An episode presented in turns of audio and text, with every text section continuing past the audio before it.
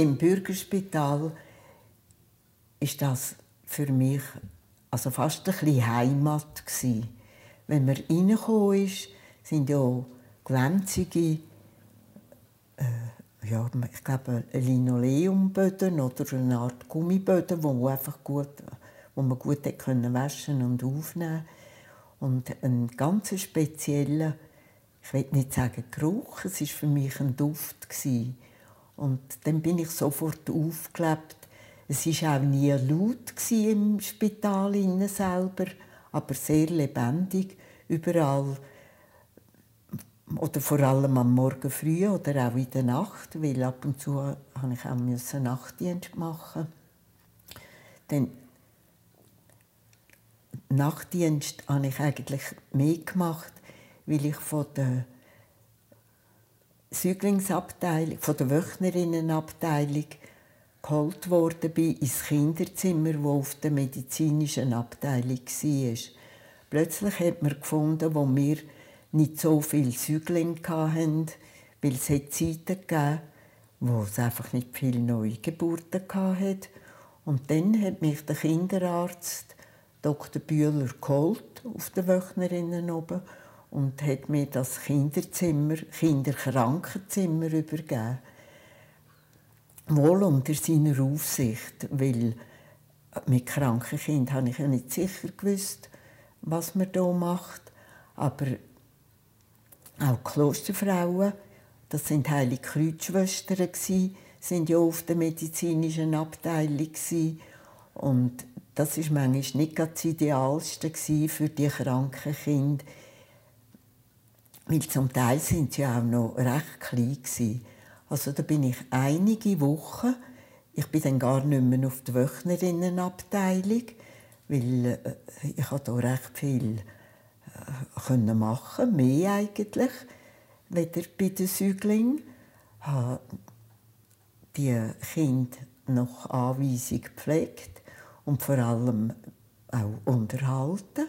Man hat ihnen doch Geschichten erzählt das Heimweh möglichst weggenommen, auch die Angst, wenn sie wieder müssen frisch verbunden sein Das ist dann auf der medizinischen Abteilung. Ich habe dann auch dort ein bisschen Aushilfe gemacht in der Krankenpflege, weil letztlich ist es halt wie immer, es fehlen Pflegerinnen in einem Spital. Und dann hat man gefunden, schön wäre es eigentlich, wenn ich noch ein bisschen etwas dazulernen könnte, weil ich ja jetzt äh, vorhabe, einen Arzt zu heiraten. Also habe ich von der Säuglingsabteilung weg und dann einfach mit einem kleinen Sackgeld konnte ich ins Labor und dort noch Labor äh, Lehre ein die wichtigsten Sachen können lernen und im Röntgen habe ich auch gelernt, einfache Röntgenbilder zu machen, also von einfachen äh, Körperteilen, Hand oder vielleicht dem Fuß, aber dass ich eine Ahnung hatte, was man beim Röntgen macht und auf was man schaut. Ich habe aber auch im Spital, weil ich ja das Handelsdiplom hatte, habe ich auch im Chefarzt, dem Dr. Meder, seine Sekretärin vertreten. Das war Brigitte Zürcher, die Sekretärin, eine Tochter vom vorherigen Chefarzt vom Bürgerspital vom Dr. Zürcher. Dr. Zürcher sind natürlich in der ganzen Stadt bekannt und die Sekretärin, also das ist die zweitjüngste Tochter vom, vom Dr. Zürcher die, wenn sie, habe ich vertreten, wenn sie also im, äh, in der Ferien war. Und dann hat der Chefarzt einfach mir diktiert, und so habe ich dann manchmal in den Operationssaal, weil der Dr. Meder hat sehr gerne gerade nach der Operation den Verlauf dieser Operation diktiert. weil das ja dann äh, äh in die Krankengeschichte hineingekommen ist. Da habe ich also mit Steno, die Stenografie, die Anweisungen vom, vom Doktor äh, aufgeschrieben und nachher mit der Schreibmaschine, mit der Schreibmaschine verarbeitet. Als ich dann geheiratet war, bin ich noch, habe ich noch im Büro arbeiten. Also habe ich bei den Assistenten die Operationsberichte geschrieben und aufgenommen im Operationssaal. Oder außen an dem Operationssaal. Mir hat das noch gepasst, dass ich auch noch ein bisschen dem verdient habe. Noch äh, in den ersten Monaten, vom, als ich geheiratet war. Also Dr. Meder war schon ein angebeteter Mann von den Schwestern, vor allem von den ausgewählten Schwestern, die in der Privatabteilung arbeiten durften. Aber das Höchste war von diesen Operationsschwestern. Die sind fast so eine kleine, ganz spezielle Gruppe. Da hat es eine Schwester Felicitas, die das Sagen hatte. Sie war auch eine kräftige Schwester. Und dann hat es eine Schwester Melita. Das war die zweite Eminenz im Operationssaal.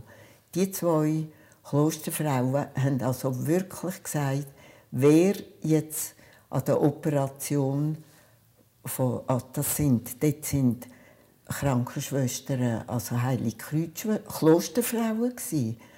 Und nur Klosterfrauen sind im Operationssaal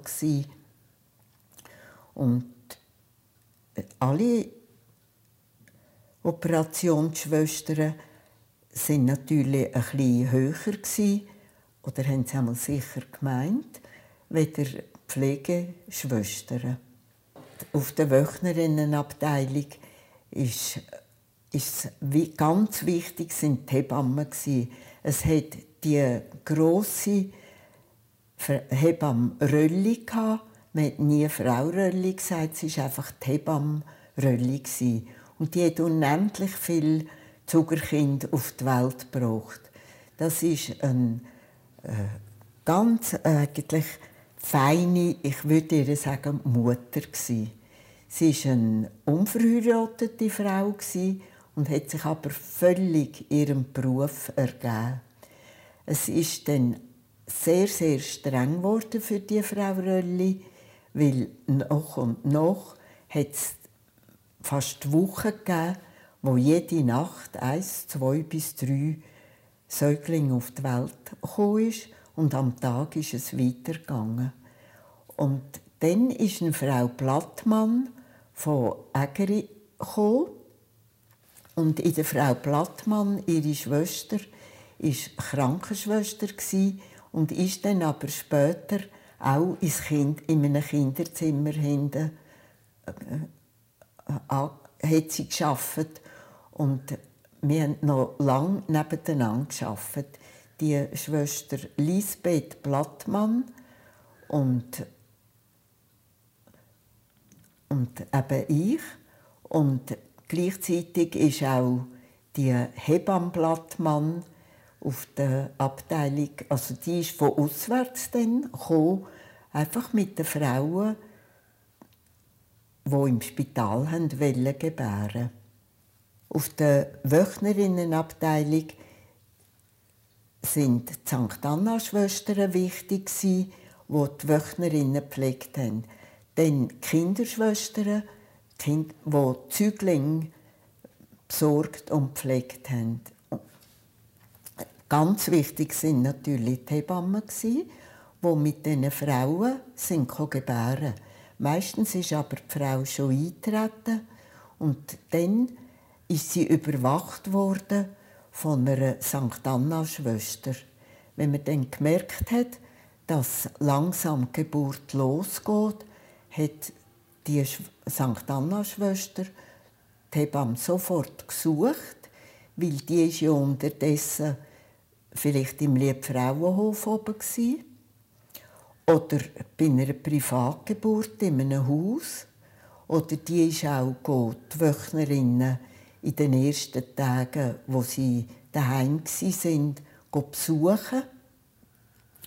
Und so hat die Krankenschwester eigentlich, oder die Wöchnerinnenschwester, hat im Gebär gehütet. Wenn dann die Hebamme kam, hat sie die Frau übernommen. Und im Spital hat man auch gegen das Ende, von, also kurz vor der Geburt, wenn sie normal verlaufen ist, hat mir der Arzt berichtet.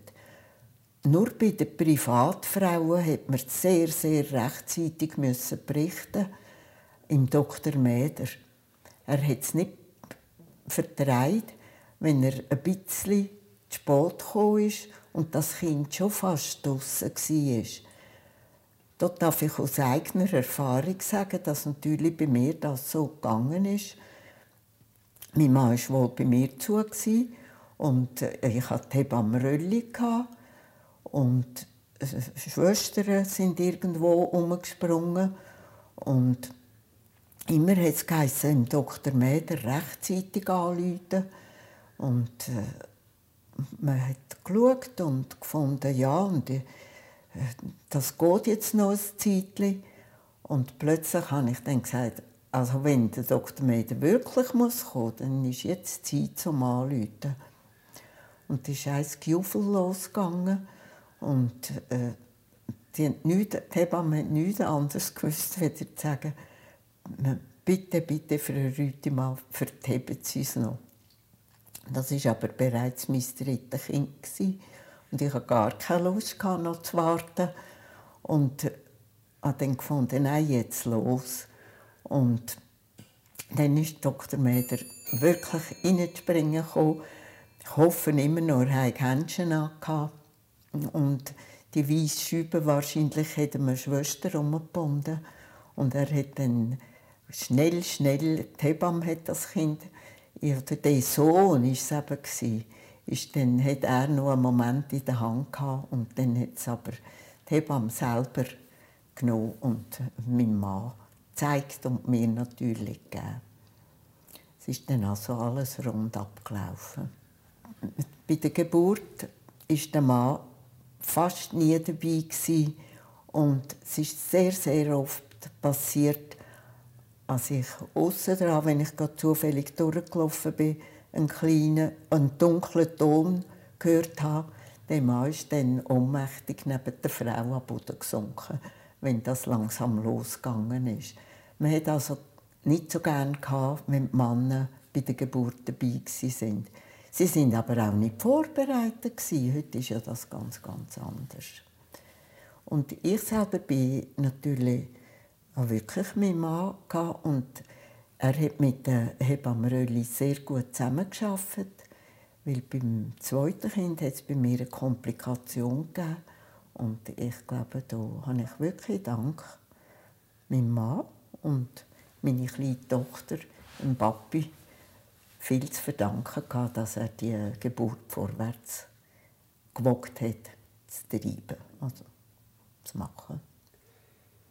Ich bin natürlich ganz jung und habe mit diesen Müttern gelebt. Vor allem habe ich können, ich bin auch keine, habe keine Verpflichtungen wie die St. Anna-Schwestern oder Klosterfrauen ich konnte voll mich zeigen, wie gerne ich jetzt ihren Säugling habe. Und jeder Säugling war ja schön. Und jedes Baby war das Schönste. Und das konnte ich locker in einer Mutter sagen. Weil für sie war es ja so. Und wenn ich dann später so eine Frau wieder gesehen habe auf der Straße, hat sie halt schnell, schnell mir erzählt, wie das Kind wächst oder wie es ihm geht. Ich habe aber auch, und das war nicht so gut, ich habe ein Telefon bekommen von Müttern, und zwar auf die Abteilung. Und das haben die St. Anna-Schwestern abgenommen. Und dann, wenn so eine Mutter mich verlangt hat, weil sie gesagt hat, ich habe ihr Kind ja gehabt, und sie will mit mir reden, das haben dann die St. Anna-Schwestern nicht akzeptiert. Und es hat geheißen, äh, ich, ja, also ich werde nicht gerufen, das Telefon. Ich kann es heute verstehen, weil äh, ich bin doch noch ein bisschen Untertaner war. Aber mir hat das nichts ausgemacht. Brutkasten habe ich noch nicht erlebt. Wir hatten keinen. Es ist dann gerade gekommen, wo ich aber schon äh, auf der Medizin bei den grösseren Kindern gearbeitet habe. Man hat einfach die untergewichtigen Kinder hat man also eingepackt. Man hat äh, man hatte keine Heizküsse, man hat ihnen im Bett auf beiden Seiten Bettflaschen hineingelegt und, und eben um Ärmel und Beine, auch ums Körperli hat man Watte umgelegt und sie dann vorsichtig, aber fest eingepackt. Trinken an der Brust haben sie gar nicht können. Die haben noch gar keine Kraft zum Saugen und man hat Milch in der Mutter abpumpt und dann im Schöppeli oder mit einer Pipette äh, Milch eintröpfelt oder dann eben geschaut, dass es anfangen zu trinken wenn sie also ganz, ganz untergewichtig sind. Sonst haben sie eigentlich recht schnell können an einem Nuki saugen.